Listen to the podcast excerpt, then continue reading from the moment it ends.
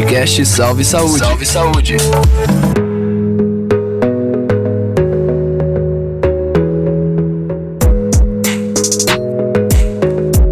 Olá, como vai?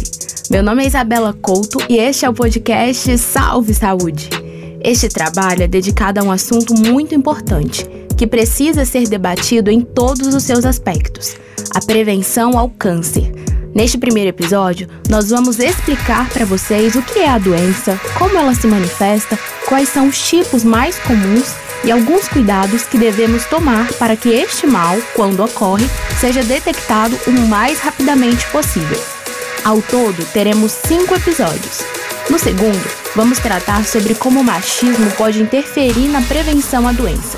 No terceiro episódio, vamos abordar o crescimento da incidência da doença em pessoas jovens e como bons hábitos que ajudam a preservar nossa saúde, assim como comportamentos que podem prejudicá-la, fazem toda a diferença. No quarto episódio, você vai ficar por dentro das últimas novidades em tratamentos e inovações no combate ao câncer. Por fim, no último episódio, o assunto será saúde mental, algo muito importante não só para o sucesso dos tratamentos, mas também para o apoio da família e dos amigos de quem está nessa luta.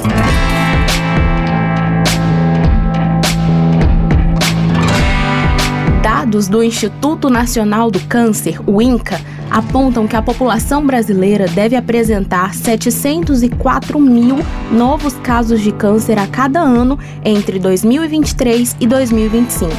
O número é mais de 12% superior às estimativas do último triênio, entre 2020 e 2022, em que eram esperados 625 mil novos casos a cada ano. Esse dado alarmante desperta questionamentos mais que pertinentes e necessários. Onde nós estamos errando? É a nossa alimentação? Estamos tendo pouco sono? Há o consumo de muito álcool e pouca água? Falta de atividade física? Nesse podcast, nós vamos abordar a temática da prevenção ao câncer nas esferas de gênero, econômicas e psíquicas.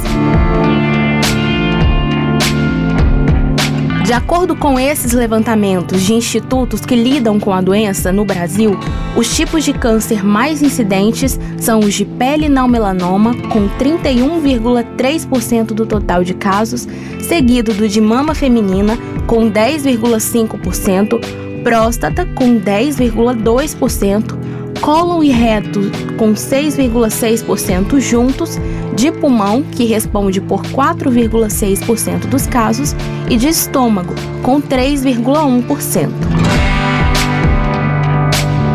Os caminhos da prevenção são diversos e tem uma trilha de parceria, a descoberta precoce.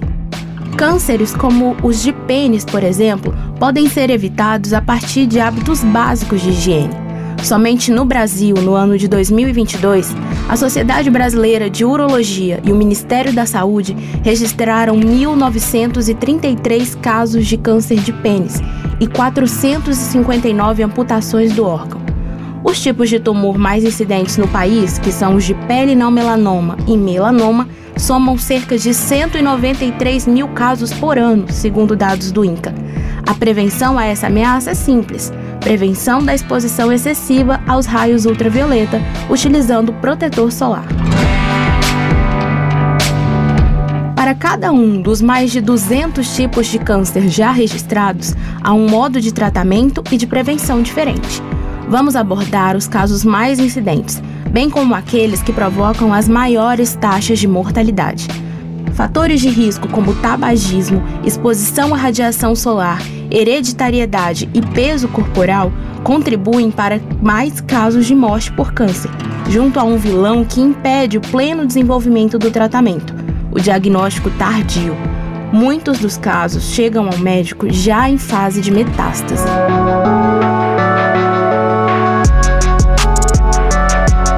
Para a gente começar a entender melhor como essa doença se desenvolve, convidamos o Dr. Peterson Moreira, especialista em uro-oncologia. Primeiramente, o que é um câncer? O câncer é uma mutação de uma célula que passa a ter um crescimento anormal, né, se multiplicando anormalmente e se desenvolvendo dentro de um organismo. E esse câncer ele pode enviar essas células para outras estruturas, outros órgãos, e se essas células se desenvolvem nesses órgãos também, destruindo os mesmos, que a gente chama de metástase. Ele se desenvolve através de um estímulo. Existe um estímulo em cima de uma célula, e esse estímulo faz com que a célula sofra uma, uma mutação, e essa mutação é, provoca uma multiplicação celular anormal. E essa multiplicação ela acaba destruindo aquela, no local onde ela se inicia. Cada tumor se comporta de uma maneira a depender das células que o compõem. E é isso que vai determinar o tipo de câncer que está se desenvolvendo naquela região do corpo e também como a forma e a resposta do organismo ao tratamento. Acontece que o câncer se comporta de modo distinto em diferentes organismos, e isso ainda é alvo de pesquisas da medicina. Que a gente ainda não sabe exatamente como isso funciona, é, mas tem tudo a ver com genética. É, a genética é que vai esclarecer esse tipo de comportamento específico para cada pessoa. E isso, futuro, que vai nos trazer maiores informações a respeito disso. Existe uma série de estudos sendo desenvolvidos em todo o mundo a respeito desse tipo de comportamento em cada ser humano específico. Nós vamos ter muitas respostas nos próximos anos em relação a isso. Fatores genéticos também podem ser decisivos no desenvolvimento de um tumor maligno em determinados indivíduos. Em algum momento, no ser humano, né, no passado do ser humano, ocorreu uma mutação né, de uma célula essa célula pode ser armazenada na memória de um cromossomo, e esse cromossomo pode ser passado de pais para filhos, né, através do, ou do óvulo ou do espermatozoide, como uma memória. E por alguns estímulos específicos de cada um, esses, essa, essa, essa memória pode induzir a formação dessas mutações, fazendo com que aquele indivíduo é, tenha câncer né, passando de pai para filho. Eventualmente, por exemplo, dois irmãos podem ter o gene dessa, dessa mutação e um desenvolver a doença e outro não. É, é isso que está sendo também estudado e no futuro também teremos respostas a respeito disso. No Brasil, em 2020, o Instituto Nacional do Câncer contabilizou 15.841 óbitos por câncer de próstata. São mais de 15 mil homens que passaram, no mínimo, mais de 7 anos sem ir ao médico, ao ponto de a doença se tornar irreversível.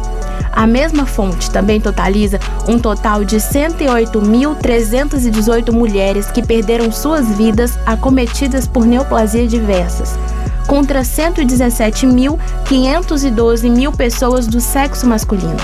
Essa estatística nos leva para um outro questionamento. Por que o Brasil perde mais homens do que mulheres para a doença? Estaria errado quem afirmasse que é porque o país tem mais pessoas do sexo masculino. O IBGE nos garante que a população brasileira é composta por 48,9% de homens e 51,1% de mulheres, ou seja, o quantitativo de mulheres é superior. No próximo episódio, responderemos a esses e outros questionamentos. Vamos nos aprofundar nas questões de gênero relacionadas ao câncer. Eu te espero lá!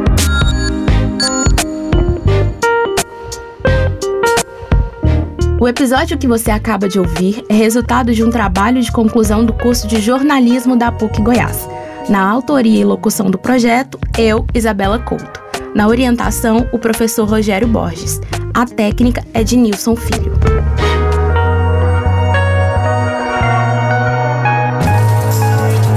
Podcast Salve Saúde. Salve Saúde.